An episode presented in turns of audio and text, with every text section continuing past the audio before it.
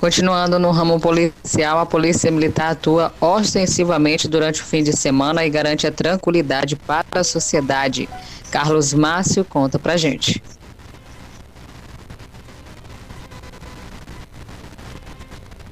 No fim de semana, a Polícia Militar intensificou as ações ostensivas em toda a área do segundo BPM. Os policiais atuaram simultaneamente em diferentes locais da cidade de Caxias, Aldeias Altas, São João do Soter, dando continuidade aos trabalhos da Operação Bairro Seguro e também Varredura. Segundo o Major Luiz Rodrigo, subcomandante do 2 Batalhão de Polícia Militar, durante as ações foram recuperados mais veículos roubados e apreendido uma arma de fogo no bairro Vila Conquista.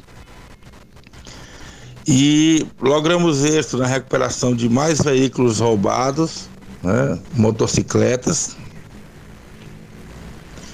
E tivemos também a apreensão de uma arma de fogo, um revólver, pela nossa equipe operacional da Força Tática, que tem sido também uma equipe de grande destaque é, na apreensão de arma de fogo. O batalhão se coloca como a unidade com o maior número de apreensões de arma de fogo da Polícia Militar.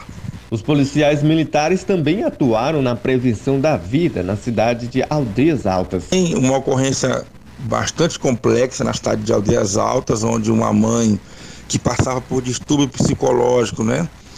É, é, ameaçava tirar a vida de, de um recém-nascido, filho seu.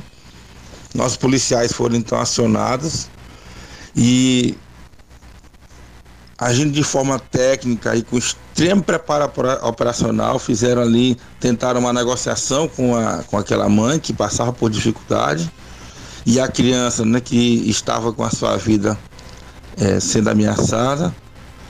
E os policiais agindo então de forma técnica, demonstrando extremo preparo operacional, conseguiram é, retirar é, das mãos daquela mãe a, a, criança, salvaram a vida da criança e conseguiram deter a mãe. Né? Tá aí, uma situação realmente bastante atípica. Obrigado, Carlos Márcio, pelas informações ao jornal.